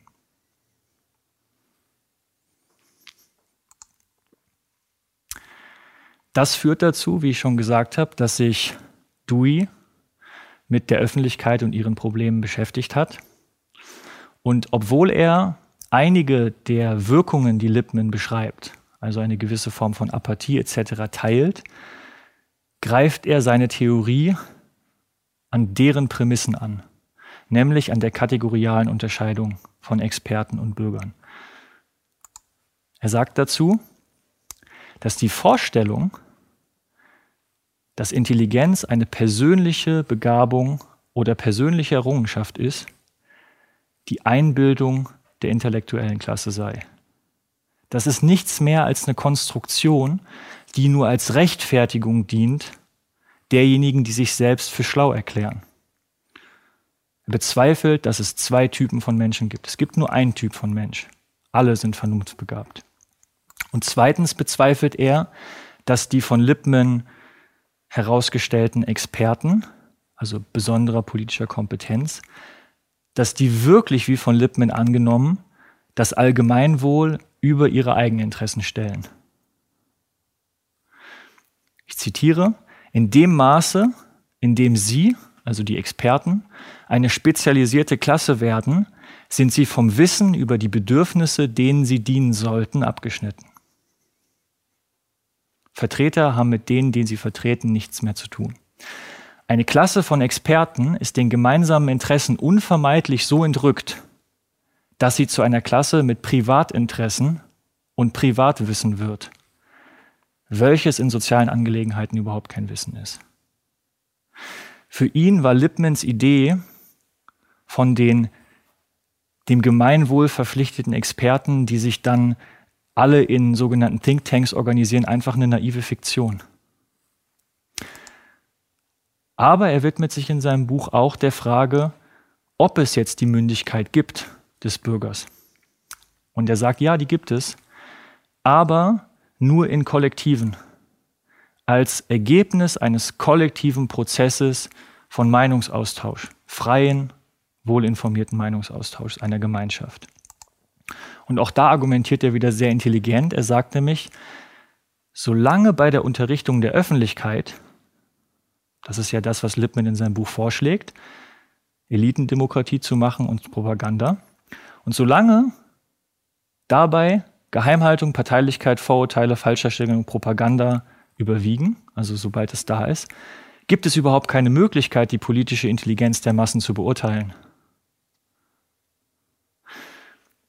Also der Voraussetzung für rationale Entscheidungen durch die Bevölkerung sind ja schon die, sind die Grundlagen entzogen, indem man die Bevölkerung nicht umfassend informiert. Das als Argument zu benutzen, dass es nur Experten sein können, ist für ihn auch nicht haltbar. Und er sagt, Voraussetzung für die Möglichkeit von Demokratie, also von rationalen Entscheidungen, ist ein intakter öffentlicher Debattenraum, damit dieser Kollektivprozess stattfinden kann.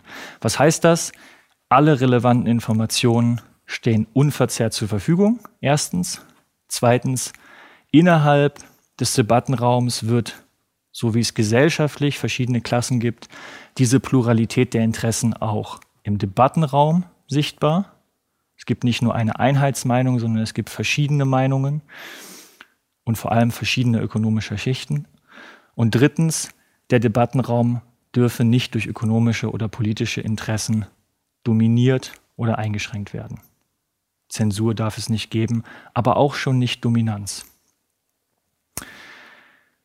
Die Rolle der Medien ist äh, sehr, sehr entscheidend für Demokratie, weil die Medien ja erst den Debattenraum konstituieren.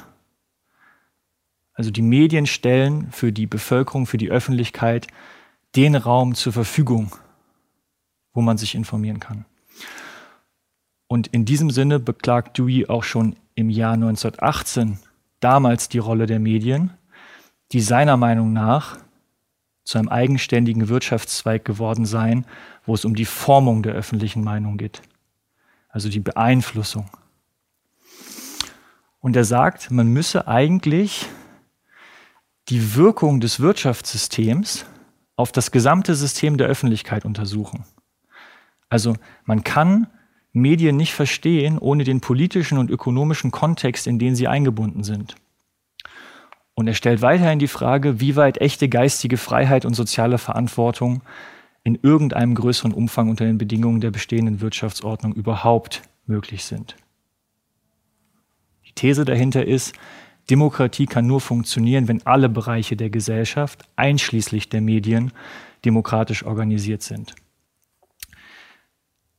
Nur als kleiner Hinweis an der Stelle, dass ähm, das Inhaltliche ist genau das Lebenswerk von Noam Chomsky, der mit seinem Propagandamodell mit Herman zusammen genau diese Frage beantwortet hat. Fassen wir zusammen. Wie wir sehen, hätten die beiden sich gar nicht verstehen können, weil sie von so unterschiedlichen Standpunkten auf das Problem der Demokratie blicken. Ihre Standpunkte unterscheiden sich in ihrem Menschenbild und im eigenen politischen Ziel. Und das ist auch wichtig zu verstehen. Die beiden sind nicht nur herausragende Intellektuelle, sondern sie sind in gewissem Sinne auch politische Aktivisten. Während Lippmann das Menschenbild pflegt, dass Rationalität eine persönliche Begabung oder Errungenschaft ist, hat Dewey die Vorstellung davon, dass Rationalität die Begabung aller Menschen ist und in Kollektiven entsteht. Wiederum Lippmann geht es darum, wie ich am Anfang gesagt habe, Macht effizient zu organisieren – und das ist wichtig auch zu verstehen, dass die effizienteste Organisationsform von Macht ist die Diktatur. Da hat man die geringsten Kosten, weil einer entscheidet und es wirkt sich auf alle aus. Also effiziente Organisation von Macht zieht auch Entgrenzung von Macht nach sich. Entgrenzung heißt Zentralisierung auf eine Person. Während Dewey genau im Sinne der Aufklärung das gegenteilige Ziel verfolgt hat, also es geht um die wirksame Einhegung von Macht bei ihm. Und je nachdem, wo man guckt, kann Demokratie sehr effektiv sein, Macht einzuhegen. Ist das effektivste und ausgeklügelste System, Macht einzuhegen, wenn man nämlich alle befragt. Aber, und das ist wichtig, die beiden Menschenbild und ihr eigenes politisches Ziel, die führen in ihren Theorien zu unterschiedlichen Thesen. Und diese beiden Thesen, die lassen sich ja empirisch untersuchen. Also treffen Experten, so wie Lippmann unterscheidet, wirklich bessere Entscheidungen als Laien, als die Bevölkerung? Und zum Zweiten auf der Seite von Dewey gibt es so etwas wie kollektive Intelligenz. Und genau das machen wir jetzt im Folgenden. Wir gehen der Frage nach, inwieweit sind Experten wirklich rationaler als einfache Durchschnittsbürger und inwieweit besitzt die Öffentlichkeit als Gesamtes überhaupt eine Rationalität oder ist sie einfach eine verwirrte Herde? Das machen wir mit Hilfe der Empirie. Zwei Worte dazu noch. Die Empirie ist die Art der Wissenschaft, wo man aus der Praxis auf die Theorie schließt. Der Gegenteil ist die rationalistische Wissenschaft, da deduziert man von der Theorie auf die Praxis, aber hier geht es darum, in der Empirie Beobachtungen im Feld zu machen und aus diesen Beobachtungen Theorien, also Gedankengebäude zu entwickeln. Fangen wir mit der Rationalität von Experten an. Und ich möchte an der Stelle Herrn Mausfeld dazu im Sinne eines Vorworts sprechen lassen, weil ich sehr bemerkenswert finde, was er sagt.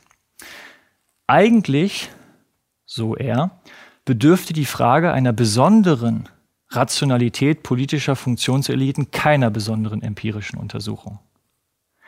Denn die Geschichte stellt ein Übermaß an Beispielen bereit, die genau an einer solchen Rationalität zweifeln lassen.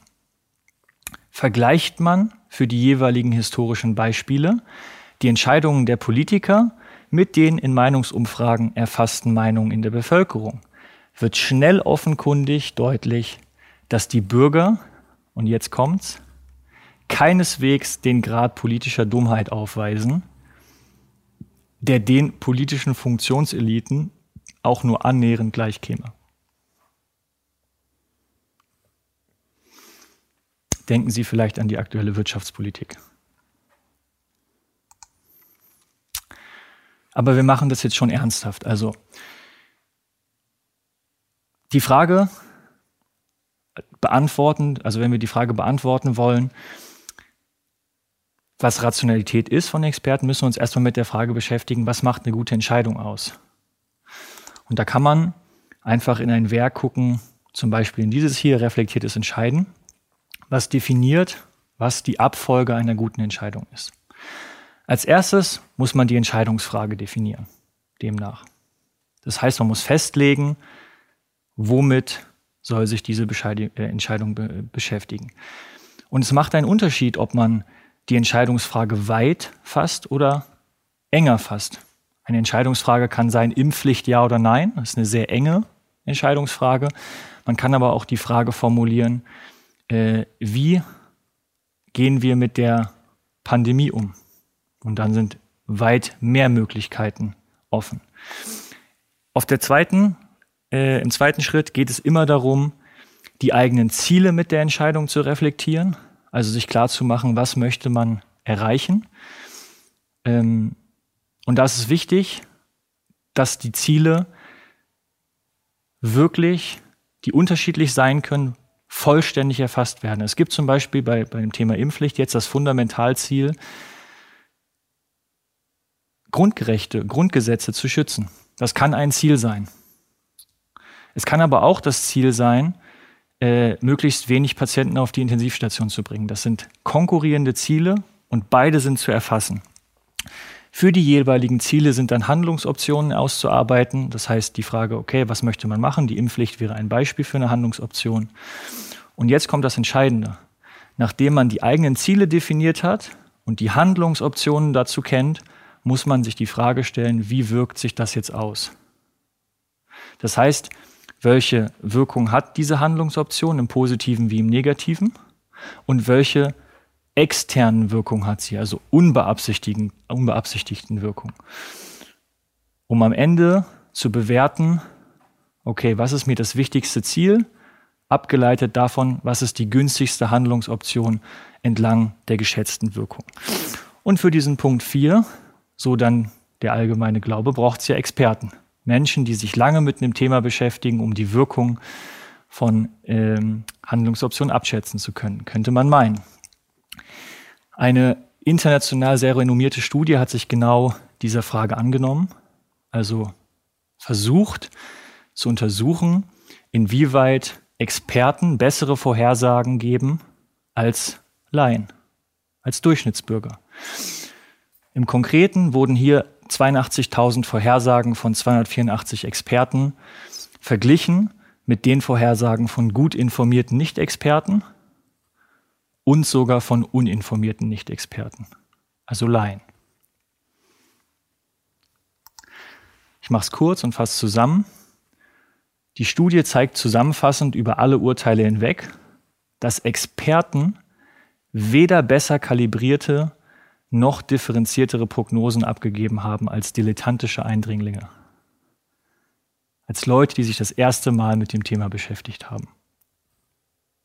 Das ist verdammt kontraintuitiv, weil wir gemeinhin annehmen, dass wenn Menschen sich 20 Jahre mit einem Themenbereich beschäftigen, dass sie dann höheres Wissen darüber haben und auch bessere Wirkungsschätzungen, bessere Voraussagen machen können. Das Thema ist akademisch vielfach untersucht. Das ist gestützt. Ich kann auch noch ein Beispiel aus meinem privaten beisteuern. Ähm, weiß nicht, ob Sie es auch schon mal gemacht haben. Tippspiele zu WMs. Es gewinnt immer derjenige, der am wenigsten Fußball-Sachverstand hat. Und derjenige, der am meisten weiß, endet immer unten. Das ist genau das. Aber warum ist das so? Und das ist so, weil wir Menschen prinzipiell aus der Art und Weise, wie unser Verstand designt ist, bestimmten Begrenzungen unterliegen. Und es gibt viele Untersuchungen darüber, die werden zusammengefasst unter den sogenannten Cognitive Biases, also den kognitiven Verzerrungen.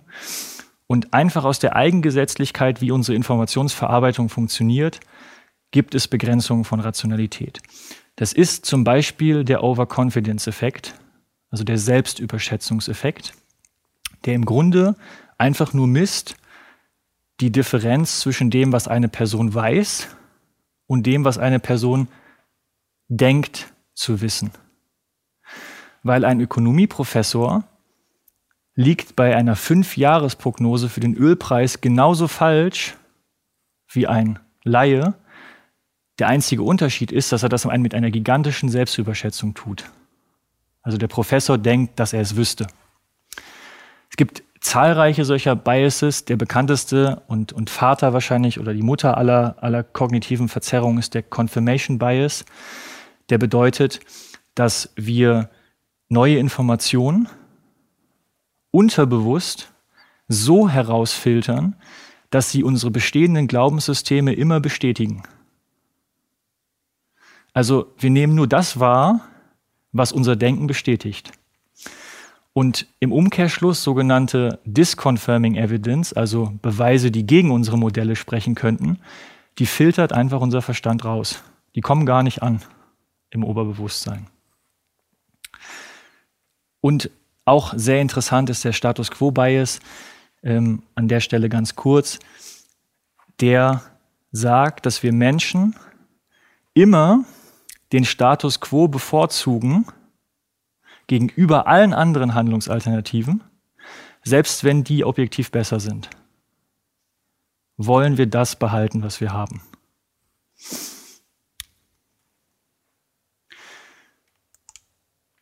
Und das ist wichtig. Diese Beschränkungen der Rationalität, die sind universelle Charakteristika der menschlichen Gattung. Das heißt, dass es keine Begründung gibt für die Annahme, dass Experten diese universellen Charakteristika transzendieren und nicht den natürlichen Beschränkungen unseres Verstandes unterliegen.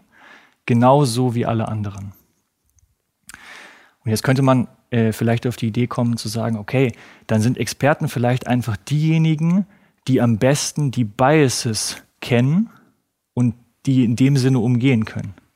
Und auch da muss ich Sie enttäuschen, diese sogenannten Cognitive Biases sind robust gegen intellektuelle Einsichten.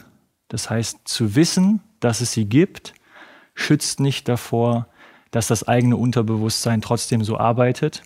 Und, das ist der zweite wichtige Punkt, sind auch durch Training und durch Erfahrung nur in sehr engen Grenzen kompensierbar. Fassen wir also zusammen, die Unterscheidung in Experten und Bevölkerung hinsichtlich der politischen Kompetenz ist empirisch nicht haltbar und damit Lippmans Theorie falsifiziert. Bleibt noch die Frage, wie es um Deweys Theorie aussieht und auch damit wollen wir uns jetzt empirisch beschäftigen. Bevor wir das tun, möchte ich Gustave Le Bon zu Wort kommen lassen, weil der unser Verständnis von die Masse, die Öffentlichkeit sehr, sehr geprägt hat.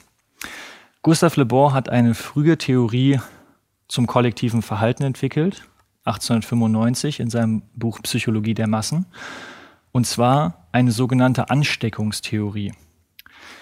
Nach dieser Theorie üben Gruppen eine hypnotische Wirkung auf ihre Mitglieder aus. Das heißt, die stecken die Mitglieder an.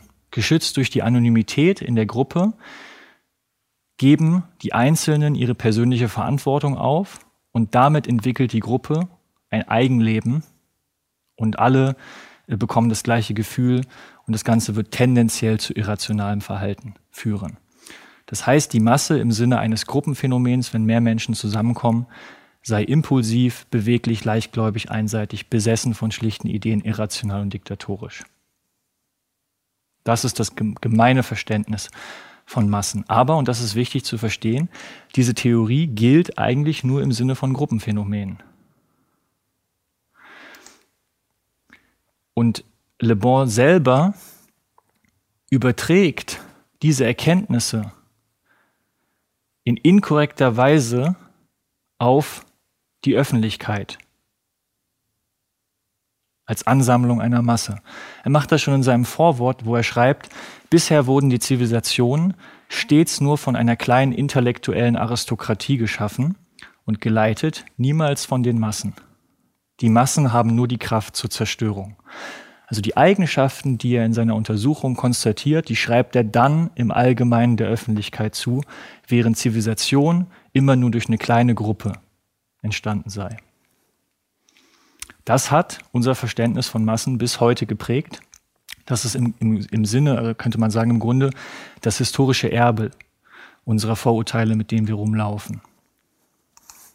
Aber jetzt die Frage, inwieweit die Öffentlichkeit wirklich irrational ist, so wie von Le Bon behauptet. Dazu eine ebenso renommierte Studie, ähm, The Rational Public, die 55 Jahre lang Meinungsumfragen in den USA ausgewertet hat, hinsichtlich zwei Fragen. Erste Frage, inwieweit die Öffentlichkeit vernünftige und differenzierte Meinungen über die Politik aufweise. Und die Öffentlichkeit ist eine Ansammlung von Individuen, aber mit dem Gesetz der statistisch großen Zahl. Das heißt, Extreme gleichen sich aus, können sich zu, zumindest ausgleichen. Zweite Frage, ob sich die Meinungen der Bevölkerung, der Öffentlichkeit in angemessener Weise entwickeln beziehungsweise durch neue Umstände und Informationen ändern. Das ist Rationalität. Rationalität bedeutet, dass Informationen in angemessener Art und Weise integriert werden und daraus die entsprechenden Konsequenzen gezogen werden. Also wenn wir von Rationalität der Öffentlichkeit sprechen, sind das genau die Fragen. Und Sie schreiben schon in Ihrem Vorwort, für die politische Theorie und das, politisches Le und das politische Leben macht es einen großen Unterschied, ob sich die öffentliche Meinung rational verhält oder nicht. Im Grunde ist das die Gretchenfrage der Demokratie, die in dieser Studie beantwortet wird. Und auch da, ich mache es kurz, in allen Politikbereichen, Zitat, hat die Öffentlichkeit kohärente Präferenzmuster. Das heißt, es gibt dieses dieses Ausscheren, emotionale, irrationale gibt es nicht.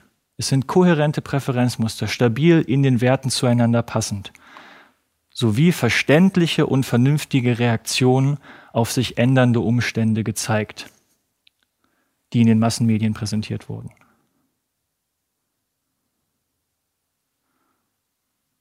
Das ist wirklich wichtig zu verstehen. Also die Öffentlichkeit reagiert rational auf, den ihn, auf, auf die ihnen zur Verfügung gestellten Informationen. In den USA. Und die zweite Frage, und so beenden die beiden ihre Studie und bestätigen damit explizit äh, Deweys Thesen, in einem Umfeld, in dem genaue Informationen verfügbar sind, hat die Öffentlichkeit als Kollektiv die Fähigkeit zu regieren gehabt alle größeren Schwächen der amerikanischen Demokratie sind eher auf Eliteebene, also auf der Ebene von Vertretern zu finden.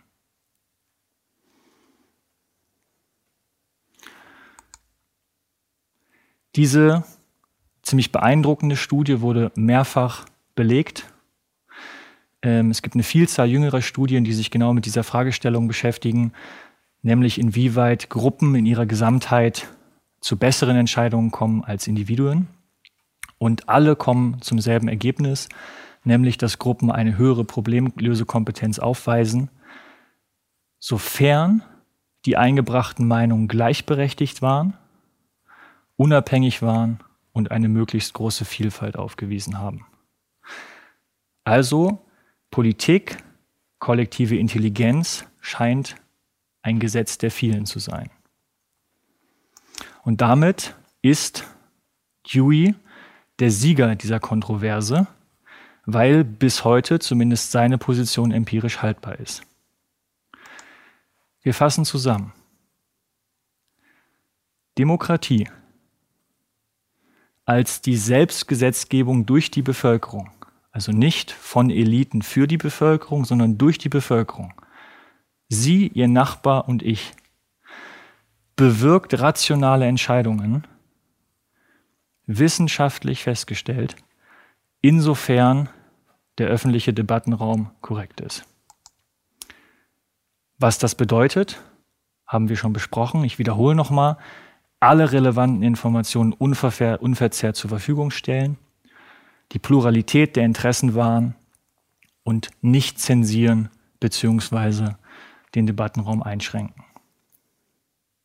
Und das ist ziemlich spannend, weil sich damit die Frage, ob es den mündigen Bürger überhaupt gibt, der ja irgendwie eine Frage von Begabung ist, verschiebt hin zur Frage, ob der öffentliche Debattenraum intakt ist. Und das ist ja bekanntlich eine Frage von Organisation. Es gibt also guten Grund, am Leitideal Mitbestimmung und am Leitideal von Demokratie festzuhalten.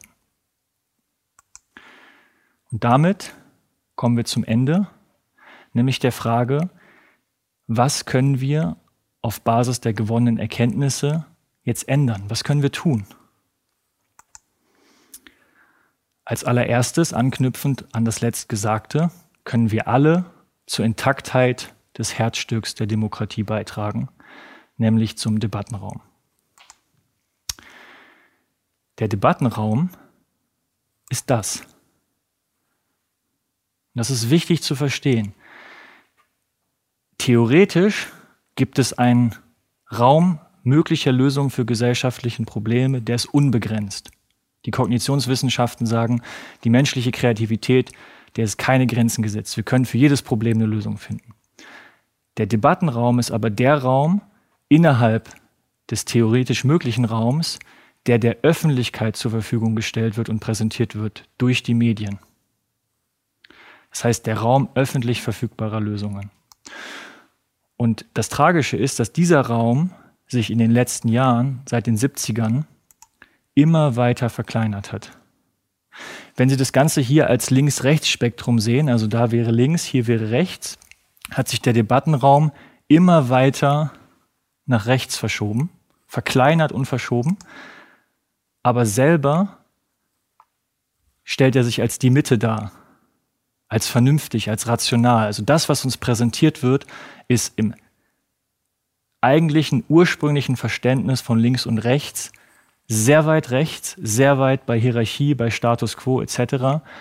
und ganz weit weg von dem, was John Dewey und die Leitideale der Aufklärung über die Einhegung von Macht postuliert haben.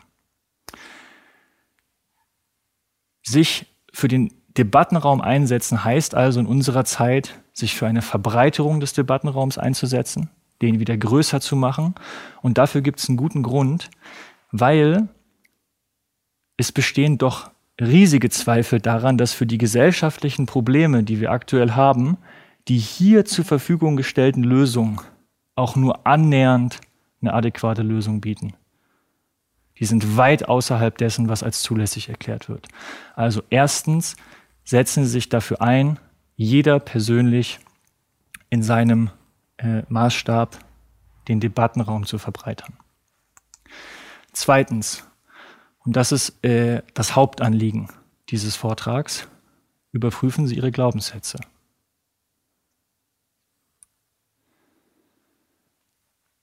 Dass die Bürger in Deutschland zu ungebildet seien, um gute Entscheidungen zu treffen, Das ist wissenschaftlich widerlegt. Also es gibt keinen Grund für die Annahme, dass Experten bessere Entscheidungen treffen. Mit Experten haben wir das Risiko, dass die ihre eigenen Interessen vertreten und nicht die des Allgemeinwohls. Und im Gegenteil, es gibt Beweise für eine rationale Öffentlichkeit. Unter bestimmten Voraussetzungen, nämlich dass die Informationen zur Verfügung stehen. Jetzt können Sie als findiger Mitdenkender argumentieren, ja, aber äh, weil der Debattenraum eingeschränkt ist, stehen ja nicht alle Informationen zur Verfügung und deshalb äh, macht dann ja auch Mitbestimmung keinen Sinn. Ja, Deshalb zu Punkt 1, sich dafür einsetzen, dass der Debattenraum breiter wird. Und ich habe eine Anschlussfrage dann noch, nämlich die Frage, wie kriegen wir es denn hin, dass der Debattenraum breiter wird? Und in meinem Verständnis bekommen wir das so hin, dass beispielsweise die 7,2 Milliarden, die der öffentliche Rundfunk als Zwangsabgabe von uns einnimmt, dass die unter Mitbestimmung gestellt werden der Bevölkerung und wir selber entscheiden können, welche Narrative in den öffentlich-rechtlichen gesendet werden. Das ist die Demokratisierung der Medien. Nur mit Mitbestimmung bekommen wir demokratische Medien. Und nur wenn wir demokratische Medien haben, bekommen wir am Ende Demokratie. Das heißt, es ist so ein bisschen die Frage von Henne und Ei. Ich bin Verfechter der Theorie, wir führen Mitbestimmung ein und die Konsequenz wird automatisch sein, dass wir zu besseren Entscheidungen kommen. Also, ich persönlich bin irgendwie sicher, ich weiß auch nicht so genau warum, aber es ist ein Bauchgefühl, ich bin sicher, dass wir Menschen dazu in der Lage sind, tatsächliche Demokratie zu realisieren und damit den zivilisatorischen Traum einer menschenwürdigen Gesellschaft. Warum ich das will? Ich will, dass wir als Gesellschaft uns selbst die Gesetze machen, weil ich mich nicht fremdbestimmen lassen will von Politfiguren. Und ich bin der Überzeugung, durch meine lange Beschäftigung damit, dass wir nur auf diese Art und Weise, also nur mit Demokratie, das Problem des Machtmissbrauchs einhegen können. Das ist die ausgeklügelste Variante. Genauso können wir nur mit Demokratie den Frieden sichern. Aber, und das ist die Erkenntnis des Vortrages, das bedeutet auch, dass wir innerlich unsere Vorurteile überkommen müssen. Jeder für sich hat im Innen daran zu arbeiten, die eigenen Vorurteile, Klischees gegenüber Demokratie aufzuarbeiten und am Ende, und das ist die Konsequenz, nur mit einem humanitären Universalismus, also einem Menschenbild, was anerkennt, dass wir alle Gleichwertige sind, werden wir dahin kommen, eine Demokratie am Ende zu realisieren. Und das ist mir wirklich ein wichtiger Punkt, weil an diesem Punkt werde ich oft missverstanden. Wir alle weisen faktische Differenzen auf. Wir sind an unterschiedlichen Orten gebaut, äh, geboren, wir sind unterschiedlich groß, wir sind in unterschiedliche Einkommensverhältnisse geboren, das stimmt. Aber darum geht es nicht, sondern es geht darum, dass wir als Menschen alle gleichwertig sind. Das ist die Idee der Menschenrechte, das ist die Idee des Universalismus. Und ähm, in diesem Sinne kann ich einfach nur Werbung dafür machen, die eigenen Glaubenssätze zu hinterfragen und im besten Fall bei diesem Menschenbild herauszukommen. Wenn Sie das nicht überzeugt, dieser Idealismus, kann ich verstehen, dann möchte ich Ihnen eine kleine Motivation zusätzlich geben, indem ich Ihnen die Frage stelle, wer hat daran ein Interesse, dass Sie so über Demokratie denken? Also wem nützt das, dass Sie so darüber denken?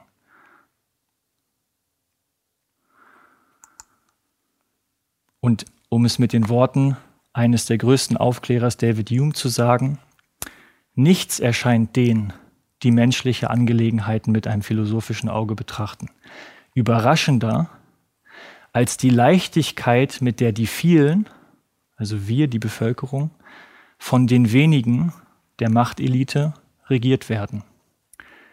Wenn wir nachforschen, auf welche Weise dieses Wunder bewirkt wird, werden wir feststellen, dass da die Macht immer auf Seite der Regierten steht,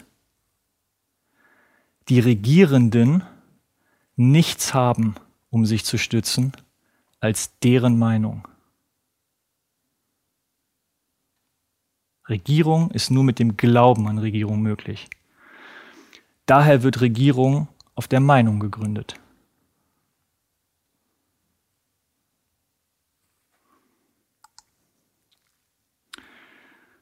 Und wenn Sie sich wirklich eine Minute Zeit genommen haben, wahrscheinlich werden es auch Stunden, und darüber reflektiert haben, nur dann bitte ich Sie, aktiv zu werden für Demokratie. Es ist ein bisschen tautologisch, weil wenn sie die moralische Ambivalenz noch in sich haben, werden sie eh nicht aktiv werden. Dann bleibt äh, ihre Passivität. Also wofür?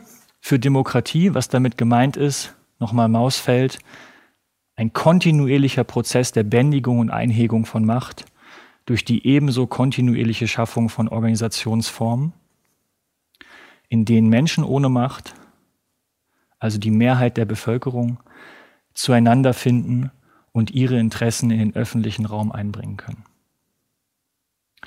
Mein Vorschlag ist die Democracy App. Es gibt ganz viele andere Vorschläge. Wichtig ist an der Stelle nur zu verstehen, dass historisch immer dann es zu Momenten von Demokratie kam, wenn sich dafür aktiv die Bevölkerung eingesetzt hat und die Privilegien der zeitdiskreten Machtelite abgerungen hat um sie zu vergesellschaften.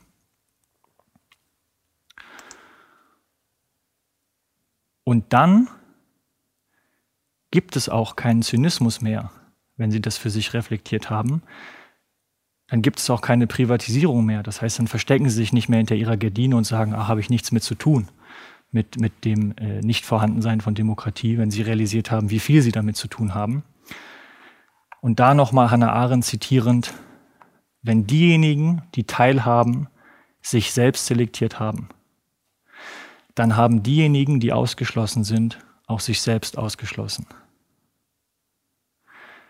Selektieren Sie sich selbst, Ihre Vorurteile über Demokratie zu reflektieren. Vielen Dank.